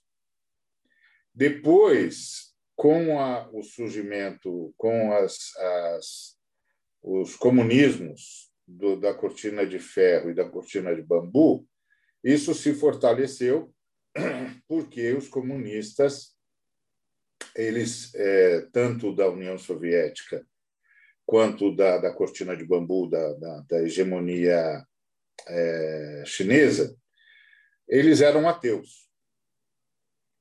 O ateísmo é uma religião, porque qualquer afirmação sobre Deus é religiosa. Se você diz que Deus existe, você é um religioso. Mas se você diz que Deus não existe, você também é um religioso. Você está fazendo uma declaração sobre Deus. E toda declaração sobre Deus é uma declaração de fé. Uma vez que você não tem como demonstrar a existência de Deus por uma razão muito simples. Deus transcende. E você é imanente. Então, você pode falar das percepções que você tem e que lhe dão é, é, é, indicações de que existe Deus, como Descartes fez nas suas meditações. Ou você pode fazer o que nós fazemos. Eu tive um encontro com Deus. Pronto, se você acredita em mim, ótimo. Se você não acredita, eu acredito. Eu acredito, eu tive um encontro com Deus. Ponto. Então, agora, você não, você não tem como é, demonstrar Deus, porque Deus é transcendente, a Trindade é transcendente. Você é imanente, a Trindade é infinita, você é finito. Você não tem como, como advogar o infinito é, é, demonstraram infinito. Você tem como supor. Tanto é que, que você começa com um radical negativo. Infinito é negativo, é não finito. Tá certo? É negativo. Como imortal é, é, é negativo, é não mortal.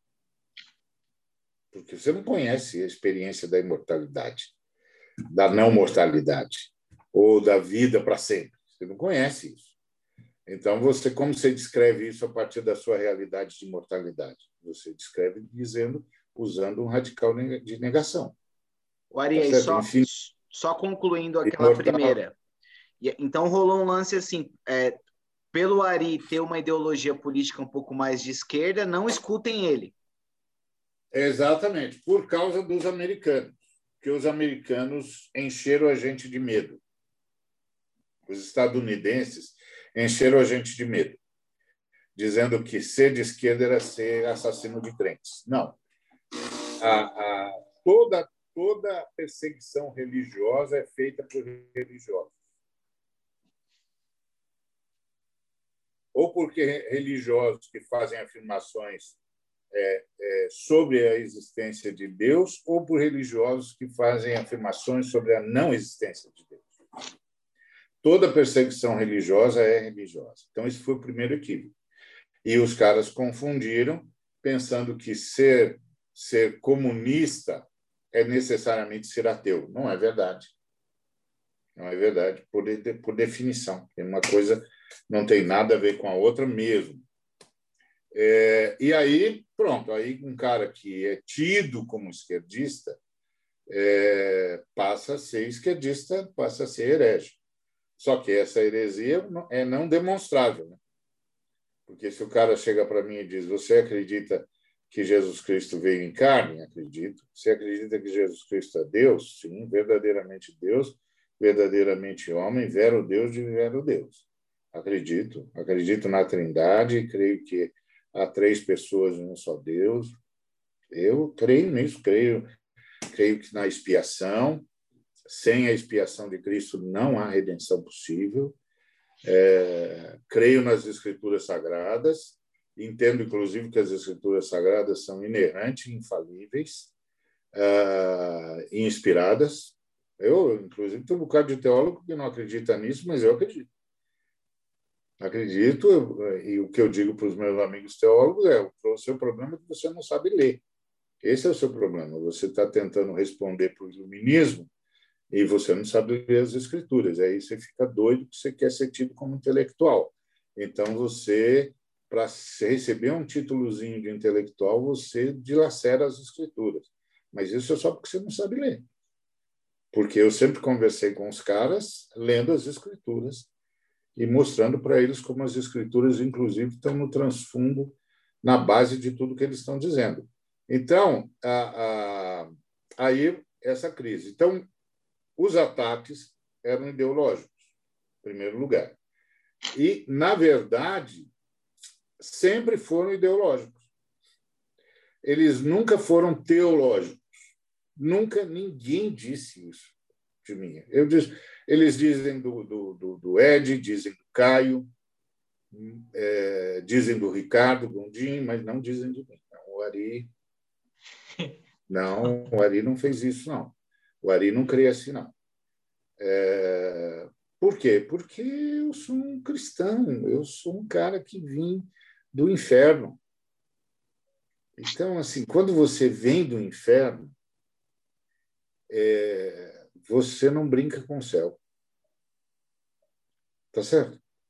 Quando você vem da história, você brinca com o céu, brincar no sentido negativo do termo, a zombaria que vocês falaram, né?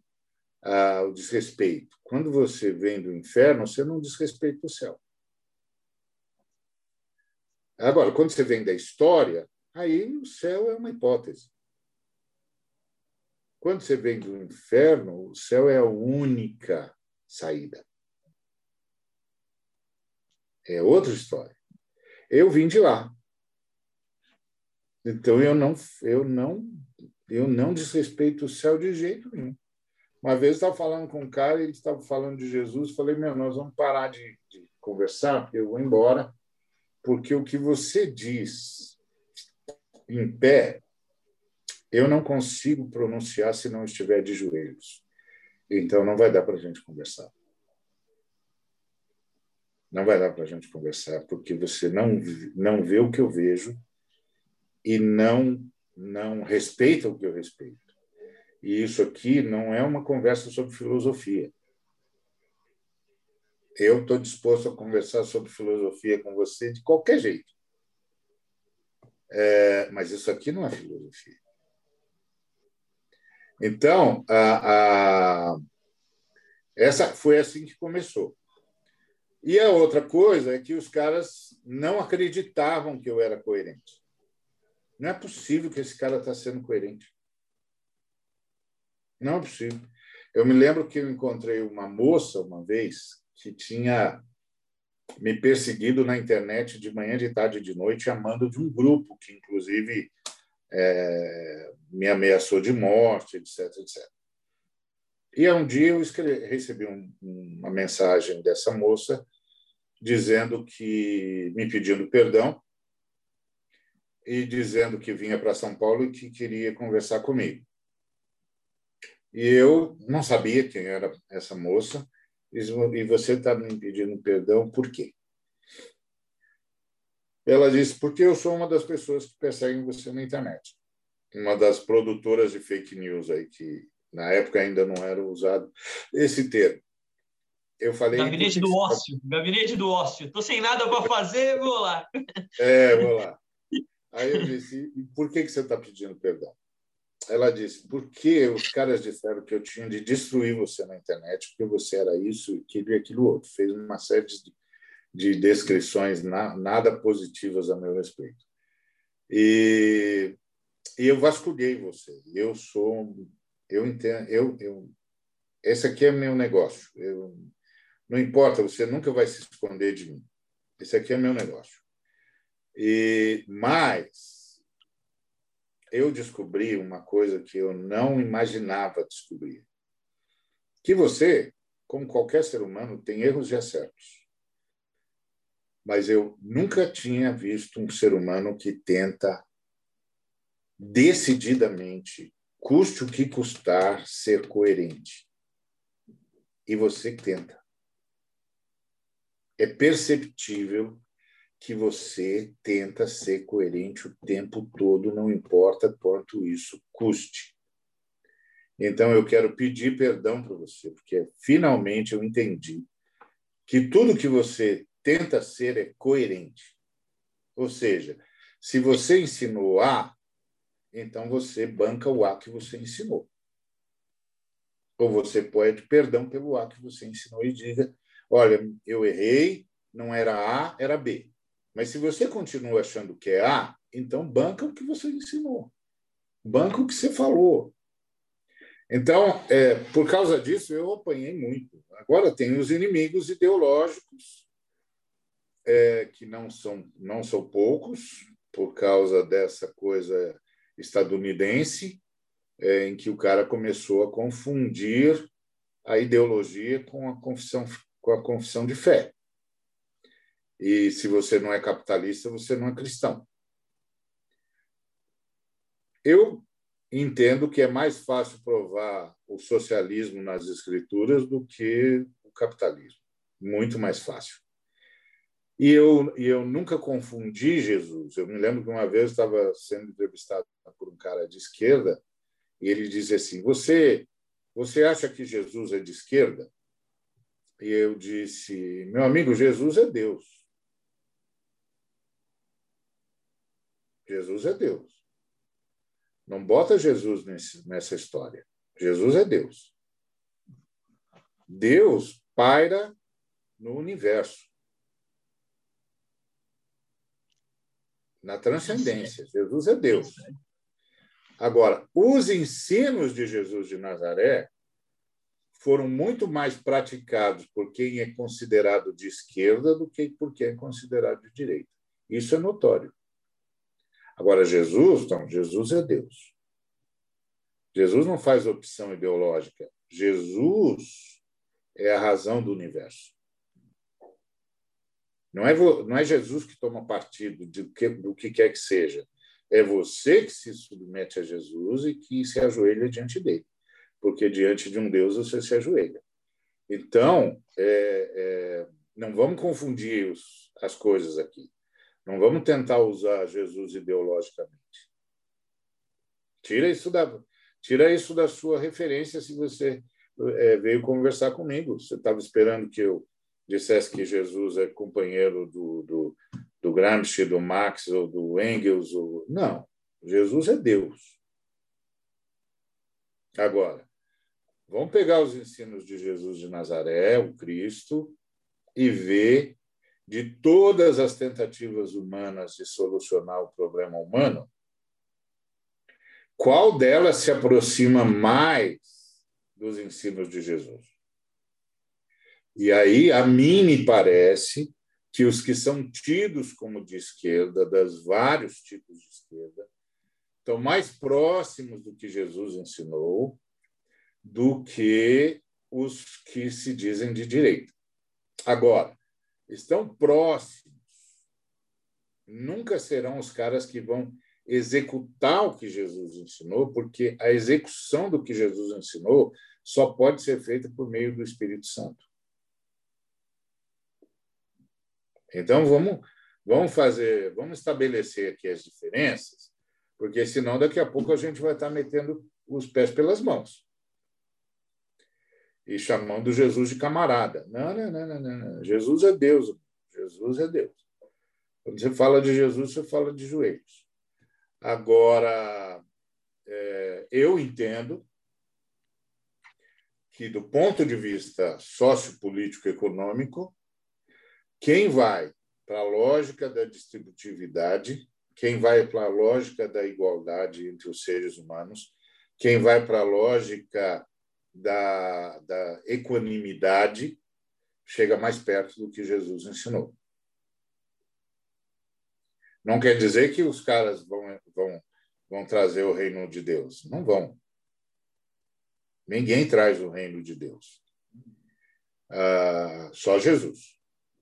Agora, o papel da igreja era sinalizar o reino de Deus. E a igreja vai sinalizar o reino de Deus construindo comunidades de amor. E não dá para pensar numa comunidade de amor enquanto onde um está tá nadando nadando em riqueza e outro é, é, é, chafurdando em miséria. E aí você diz que isso é uma comunidade de amor? Desculpa. Isso aqui não é uma comunidade de amor. Tem esse cara aqui que está nadando em, em, em, riqueza, e esse cara aqui que está chafurdando em miséria, e eles são irmãos, e eles se sentam é, na, na mesma reunião, e eles estão no mesmo lugar, e eles invocam o mesmo Deus, e eles cantam as mesmas músicas, e aí esse cara sai para viver nababescamente, e aquele sai para morrer de fome ou para chafurdar na miséria, e você diz que isso aqui é uma comunidade de amor? Desculpa. Eu não consigo ver isso nas Escrituras. Eu não consigo ver isso na igreja primitiva. Eu não consigo ver isso nas falas paulinas, que é, que é o cara que os capitalistas mais evocam. Eu não consigo ver. Ele diz que era para ter igualdade. Que quem colheu demais não devia ficar com, com sobras para que quem colheu de menos passasse necessidade. Eu, eu, vi, eu li isso, cara. Eu li isso, eu li isso no Antigo Testamento. Eu li o, o Jubileu no Antigo Testamento. Eu vi o, o, o, João Batista descendo a lenha nos caras porque eles não cumpriam o Jubileu. E os caras entenderam, porque eles vieram perguntar para o João: então o que, que a gente faz? Aí o João, como não tem mais as terras, porque tudo é dos romanos, o João começou a dizer: bom, quem tiver duas túnicas, reparte. Quem tiver comida, faz o mesmo. Aí vieram os soldados, ele diz: não, para de corrupção, vive com seu soldo, nada de exploração. É, os cobradores de impostos vieram, ele diz: para com a corrupção, não rouba o povo, é, é, é faz tudo certinho, seja honesto. E, e aí Jesus foi mais longe. Essa é a diferença entre Jesus e o João Batista. Jesus foi mais longe. Jesus começou a dizer: vende tudo. Vende tudo. Tá certo? É o menino rico lá que Jesus diz: tá bom, você, quer vida eterna? Você conhece a lei? Ah, ele vai descrevendo a lei. Ah, você cumpre a lei? É, então só falta cumprir a lei do jubileu. Porque se você tivesse cumprido a lei do jubileu, você não tinha essa riqueza que você tem. Então, cumpre a única lei que você não cumpriu. Vai lá, vende tudo que você tem, distribui aos pobres, depois vem e me segue. Ou quando ele conta a parábola do cara que encheu os celeiros e disse para sua alma: Eu vou. Viva e regala-te. Nós estamos milionários agora. E Deus disse para ele: Você é um louco. Você é um louco. Hoje eu vou pedir a sua alma. E o que é que você tem para mim? Aí é, é, você lê aquilo lá, e você está no mundo capitalista, você lê, relê, lê, relê, e diz, mas então, onde é que esse cara errou? Ele colheu, juntou em celeiros e vai administrar o que tem. Onde é que está errado isso? Por que, que Deus está chamando ele de louco? Porque isso era a quebra da lei do jubileu. Porque ele não deixou a porção dos, dos pobres, que era um terço da produção um terço da produção tem que ir para os pobres, não pode ir para o celeiro. Porque ele não participou da reforma agrária a cada 50 anos. E aí Deus disse: Você é louco, você é louco. Então você condena o meu povo à pobreza e à miséria para você ficar vivendo navabescamente? Você é louco, cara. E eu vou dizer uma coisa para você. Essa noite, essa noite você vai se apresentar diante de mim. E o que é que você para me mostrar? O que você para me mostrar? Que você desobedeceu a minha lei, seu estúpido. E você achou que isso aí era uma benção? É a mesma coisa que Abraão disse para o rico no inferno. Escuta, agora você está vendo Lázaro aqui? O Lázaro ficou na sua porta, amigo. Sabe quantos anos o Lázaro ficou na sua porta mendigando, com os cães lambendo as feridas dele? Você não. Agora você viu? Agora você viu e ainda você quer dar ordens para o Lázaro? Você ficou louco? Tem um abismo entre nós, amigo. Nem você vem para cá, nem ele vai para aí. E outra coisa, ninguém volta e ele não vai voltar. E os seus seus familiares têm Moisés e os profetas que os ouçam. Você não ouviu, está aqui. Se eles não ouvirem, vem para cá. Agora, por que, que a gente não lê isso? Entendeu? A gente não lê isso porque a gente caiu no, no conto de Mamon caiu no conto do mamão. Então, adora as riquezas. Adora as riquezas é a raiz de todos os males. Não fui eu que falei isso. Foi, foi as escrituras, foi Paulo. E não fui eu que disse não acumule, foi Jesus. Não acumule. E, e, e, e foi Jesus que, depois de falar com o menino rico, disse: Ah, mais fácil o camelo passar pela agulha aqui do que um rico entrar no reino dos céus. Esses caras adoram mamão. Que é aquele negócio do cara que chega para você e diz assim: Olha, você está precisando de ajuda? É, me fala o que você precisa. Quando que, que você que eu que eu te ajudo assim, e você sabe que ele não vai ajudar nada, porque se ele fosse ajudar, ele já vinha com ajuda. Ele não vai ajudar coisa nenhuma. Ele só está constrangendo você, porque aí ele sabe que você vai ficar constrangido de falar e tal. Às vezes ele dá azar e pega um cara, cara de pau, que diz: Ah, eu preciso de tanto, tanto de grana. Você tem aí para me arranjar? Mas às vezes, não é todo dia nem toda hora que você encontra um cara de pau que, que, que é honesto com o cara. Meu, eu sei que você não quer me ajudar coisa nenhuma.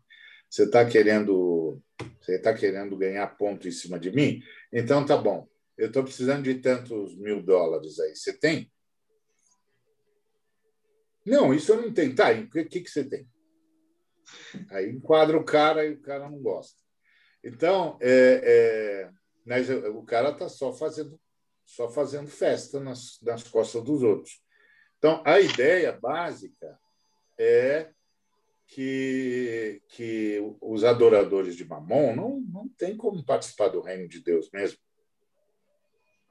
Tá certo?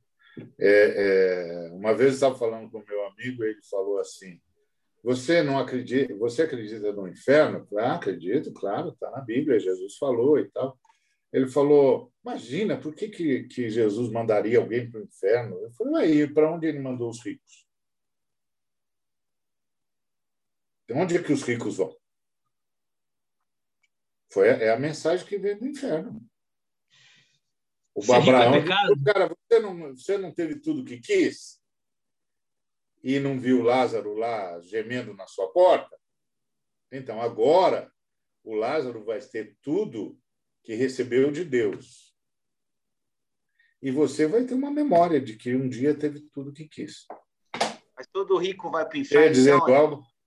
Todo Hã? rico vai para o inferno? Foi Jesus que falou, não fui eu. Não. Mas todo rico vai para o inferno? Ser rico é pecado? É, pecado. Não acumuleis. Se não acumuleis. Agora, vamos, vamos devagar com isso, né? Porque senão você, você, você, perde, você perde a noção do, do, do, do modus operandi. O rico para Jesus é o cara que acumula. Não é o cara que ganha e distribui. Ganancioso, né? Porque né? a capacidade de ganhar é um dom, o dom de negócios. A acumulação é um pecado. Então o cara tem de entender. Porque o cara ora o pão nosso cada dia, ele se oferece para ser a padaria de Deus, tá certo? Então, todo pão que vem para mim, eu sei que veio para todo mundo. Eu tenho de achar um jeito de, de, de distribuir isso. E o meu dom é administrar. Então, eu tenho de achar um jeito de administrar o que chegou para distribuir para o maior número possível de pessoas. Tá certo? Então, eu tenho de saber administrar isso. Isso é um dom. Agora, a acumulação é, é, é aquela pergunta que fizeram para o Jean Paul Guetti ah, quanto dinheiro é necessário? Ele disse sempre um pouco mais do que a gente tem na conta. Um cara desse não vai ajudar ninguém nunca. Ele não vai se sentir padeiro de Deus. Tá certo? Ele não vai se sentir padaria de Deus. Nunca. Ele, ele, ele, ele quer sempre mais. Ele quer sempre mais. O, o Rothschild disse a mesma coisa. É um pouquinho mais do que a gente tem na conta sempre. Bom, isso significa o quê? Isso é uma prisão, né? Uma prisão. A única forma de você vencer mamon é distribuindo. Tá certo? Quanto mais você doa, mais você vence mamon. Quanto menos você doa, mais escravo você fica. E o Samuel Kamaleison, um pregador indiano que já não está entre nós, é, já está aguardando a ressurreição em paz, está é, lá celebrando com Jesus, é, ele dizia o seguinte: você só, só tem o que você doa. O que você não consegue doar é que tem você. Então, se tem uma coisa que você diz que é meu e você não consegue doar, não, não é essa coisa que é sua, é você que é dessa coisa. Que você não consegue abrir mão dela. Então, não é seu. Você que é propriedade e não proprietário. Então, isso é mamon. Mamon faz com que o sujeito seja propriedade da riqueza. Ele pensa que tem a riqueza, mas é a riqueza que tem ele. Porque ele não entende a capacidade dele de negócios, de administração, de oferir recursos como um dom para a humanidade. Ele pensa que é um dom para ele. E aí ele vive é, é, nababescamente. Isso não quer dizer que, em administrando as coisas, ele não vai viver com conforto. Claro que ele vai viver com conforto. Mas ele tem de vigiar o seu conforto para que o seu conforto não seja nababo, não seja. É, é, você não precisa de, de, de, de, ter todos os carros do mundo. Você não precisa ter a mansão, a maior mansão do mundo. Você não precisa de nada disso. Ninguém precisa disso. Ninguém. É, é, é, isso é acumulação. Isso é pecado. Não fui eu que disse, foi Jesus. Não acumuleis para vós tesouros na terra. Não é para acumular. Não quer dizer não ganhe. Quer dizer não acumule. Ganhou, distribui. Distribui. Gera, gera bem-estar comum. O pão é nosso porque tudo é bênção de Deus. Então, distribua, distribua o máximo que você puder. Então, a gente precisava mesmo ter muita gente com dons de negócios, dons de, como diz o, o, o Paulo Efe, aos Efésios, a gente precisava muita gente assim. Que tivesse o dom de negócio, tivesse a consciência de que é um cara que vai distribuir. Uma vez eu assisti um filme que eu nunca mais achei, infelizmente, que era um, a história de três caras que tinham lutado no Vietnã. E os três caras levaram tiros fatais no cérebro. Mas, curiosamente, não morreram. Foram, foram vivos para os hospitais, não morreram, inexplicavelmente, inexplicavelmente, porque eram tiros fatais, não tinha como não morrer, mas eles não morreram. Aí, à medida que eles iam se recuperando no hospital, eles foram desenvolvendo aptidões que até então nunca tinham tido. Então, um deles se tornou um expert em finanças, em, em bolsa de valores, etc, etc. Um outro se tornou um expert em química. E um outro se tornou um expert em siderurgia e, e, e motor. E, e aí o, o, o, exército americano mandou um cara para investigar isso. Que raio é isso aí? Bom, até então os caras estão só lendo, lendo, lendo, lendo e acumulando informação, cada um numa dessas áreas. Ficaram curados, saíram do hospital, não tem nada contra eles, a não ser o fato de que aconteceu um fenômeno. Ok. Aí, de repente, esse cara químico vai para um canto e, e, começa a desenvolver um gás que não era conhecido na Terra. Aí o cara da metalurgia, da siderurgia, metalurgia e do, do da questão do motor, do, do, vai para um outro canto começa a desenvolver ligas metálicas não conhecidas no planeta e a desenvolver motores jamais pensados. E aí você diz, cara, como é que esses caras. Quem está financiando esses caras? Quem está financiando os caras é o cara que se tornou expert em ações e administração financeira e, e, e investimentos. Ele está ganhando dinheiro e está dando, mandando o dinheiro para os caras é, desenvolverem o gás e desenvolverem essas ligas metálicas. De repente, esses três caras se encontram. E quando eles se encontram, o que eles fazem é construir uma nave, uma nave espacial. com aquelas ligas impressionantes que ninguém nunca tinha visto, ah, com, com estruturas metálicas absolutamente resistentes e absolutamente leves, nunca vistas. E com um motor com uma potência de arranque nunca visto. E o, o cara da química desenvolveu um, um gás e um combustível não conhecidos na Terra. E o cara que era administrador em finanças começou a trazer crianças para dentro da, da nave.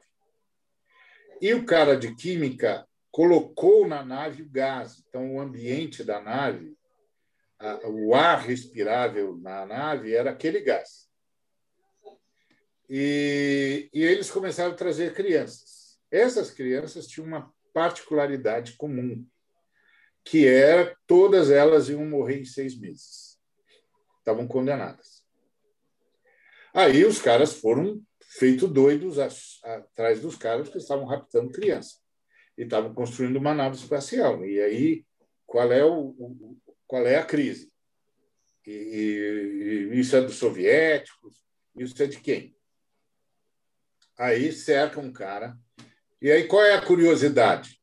É que quando as crianças entravam na nave e passavam a respirar aquele gás, elas ficavam curadas. Mas elas não podiam sair da nave, porque se elas saíssem da nave, elas adoeciam. Voltavam a ter a mesma doença. Então, quando os pais perceberam isso, disseram: é melhor elas ficarem na nave. E aí o cara da administração disse assim: olha, eu recebi uma mensagem que eu não sei de onde vem, que diz o seguinte: que nós fomos atingidos por, por projéteis que os Vietcongues fizeram a partir de um meteoro que caiu na região deles. Esse meteoro, na verdade, era um meteoro teleguiado de uma civilização que tem no espaço e que vai desaparecer e que quer passar todo o seu conhecimento para uma próxima, para uma outra civilização, e encontrou no planeta Terra uma civilização, é, é, uma espécie que é comum a deles e que poderia receber essa, esse comunicado e dar continuidade à civilização deles. Então eles eles mandaram eles eles é, é mandaram no, no, no, no asteroide todos os componentes para alterar o nosso DNA, nossa capacidade de, de percepção, de inteligência, etc., etc., etc., com, com questões específicas. Nós três fomos atingidos por projéteis feitos a partir desse meteorito. E essas crianças vão para esse planeta para dar continuidade a uma civilização que está desaparecendo. Ok. Eu fiquei impressionado com o filme, lógico, extraordinária a ideia. Agora, essa é a ideia da fé cristã. Essa é a ideia do reino de Deus. Que cada um de nós tem dons e tarefas e, e, e, e serviços. E que nossos dons e os nossos serviços são para nós construirmos essa nave. Essa nave é a nave da redenção. A nave do fim do mundo. A nave do novo céu e nova terra.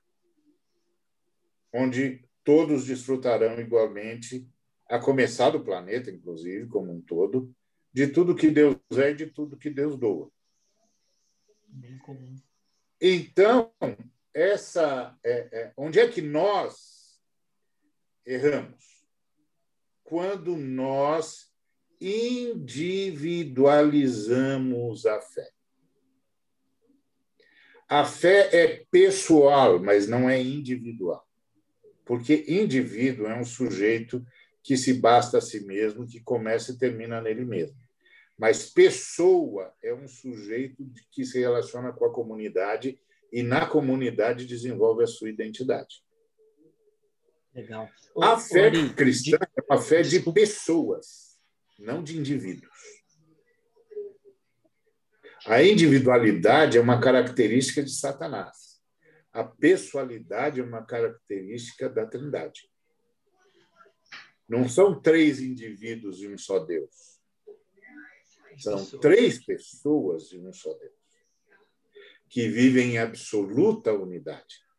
Se fossem três indivíduos, teríamos três universos, ou três versos. Não é? O uni seria dispensável. Então, por isso temos universo e não versos, não multiversos. Embora a ciência está tentando achar a ideia do multiverso para escapar do caos final que nega a evolução. Então, a, a, a gente precisa se lembrar do que é fé cristã. De que a fé cristã não é mais uma religião. A fé cristã é o resultado da vinda da Trindade atrás da humanidade. O Senhor criou duas unidades. O Senhor criou, o Senhor é uma unidade. Pai, Filho e Espírito Santo três pessoas em unidade absoluta. Três pessoas e um só Deus. Criou a sua imagem e semelhança uma outra unidade, a unidade humana. A unidade humana se perdeu. A unidade divina veio buscar. Isso é que a fé cristã conta. Que a unidade divina veio buscar a unidade humana. Então, a fé cristã ter desandado para um individualismo atroz é uma heresia. É uma perda do projeto. E só, e só isso, só essa perda do projeto é que permite, por exemplo, uma pregação como a da prosperidade. E que permite esse, esse evangelho decisionista em que eu estou salvo, azar seu que não está. Isso não existe. Isso não existe. A, a nossa, nós somos gente que, que dioturnamente convocamos os seres humanos ao arrependimento. Dioturnamente dizemos aos seres humanos: tem um outro jeito de ser gente. Volta para a unidade humana. Volta para a unidade humana para a gente poder voltar para a comunhão de, de, de, com a unidade divina. Volta para a humanidade. Você está fora da humanidade. Porque você se perdeu em si mesmo. Isso é, isso é, é, é, é diabólico. O diabo é o cara que, no mundo onde todos diziam nós, ele decidiu dizer eu. E isso, isso, isso é, é, é a queda, isso é a rebelião quando você quer se destacar do seu semelhante, quer ser melhor do que o seu semelhante. Quando, na verdade, as Escrituras nos ensinam a sermos melhores para o semelhante, não melhor do que o semelhante. Então, a, a, quando a, a fé cristã foi perdendo isso, virou essa balbúrdia aí que nós estamos assistindo, e virou esse mundo de fake news, essa, essa, esse moralismo é, que é que é estoico, que é grego, que não tem nada a ver com a fé com a fé cristã, não tem nada a ver nem com a fé judaica. É, é... A gente vai ter que então, marcar muitas outras vezes com ele, não vai dar, cara. Esses assuntos que a gente queria entrar agora, vai demorar... que ele está falando agora, eu queria pelo menos umas duas horas de conversa. Nem fale, e a gente já bateu o recorde já do tempo aqui do, do podcast, já, né? já é o maior que a gente fez. O, o Ari. Pô, é... desculpa falar tanto, gente. Que isso, ah, isso aí. É, está de brincadeira, era o que a gente queria mesmo. Eu queria ouvir mais até, né? O Inclusive, Ari, vamos nem postar, vamos ficar aqui, vamos ficar aqui conversando mesmo, nem posta. Ari, obrigado, viu? pelo, pelo carinho aí de aceitar o convite, conversar com a gente. É muito bacana, a gente fica muito feliz. Eu é que agradeço, agradeço vocês por esse tempo, ao Marco por se lembrar de mim, a última conversa. É, eu quero dizer que eu fico muito feliz de ver vocês é, chamando chamando todo mundo para o diálogo, para conversar, porque eu acho que isso é o que mais falta para a fé evangélica no Brasil hoje. Em algum momento a gente parou de conversar. A gente parou de conversar, parou de perguntar, parou de ouvir, e aí a gente não consegue mais ouvir Deus, porque Deus muitas vezes fala no bate-papo. Eu gosto daquele texto que diz que o homem pode fazer planos, mas a resposta certa dos lábios vem do Senhor, é, porque muita gente diz assim: olha, a resposta certa vem dos lábios do Senhor. E eu digo: não, não é isso que está escrito no, nas, no texto. No texto está escrito que a resposta certa dos lábios vem do Senhor. O que quer dizer isso? Isso quer dizer que tem uma grande conferência, uma grande conversa, e no meio disso o Senhor fala por meio de alguém. E a gente ouve, Deus falou. Mas a gente nunca vai ouvir Deus se a gente não se ouvir. O cara é bom então, demais, parabéns. é muito crente, cara. Caramba! É? muito crente, meu. Parabéns, assim, é um que Assim, ô, ô, Zeca, quase que eu falo em línguas aqui, você que gosta de brincar comigo, cara. Pode falar que eu também gosto. É, muito obrigado, eu agradeço de coração. E eu quero estimulá-los a continuar assim, porque uh, a gente tem de se ouvir. No meio dessas conversas, Deus aparece. Amém. Agora, se a gente não se ouve, quem diz que a gente consegue ouvir Deus? Se Deus é uma unidade que fala de unidade para unidade. Então, é, obrigado mesmo. Tudo de bom para você.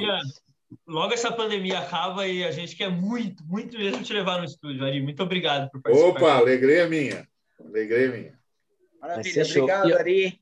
Obrigado, professor, pastor, tudo mais. Obrigado, Ari. Imagina, eu que agradeço. Show de bola, amigos. Obrigado, viu, pelo carinho aí, Marcos, Vinícius também. É uma alegria a gente poder trocar essa ideia aqui.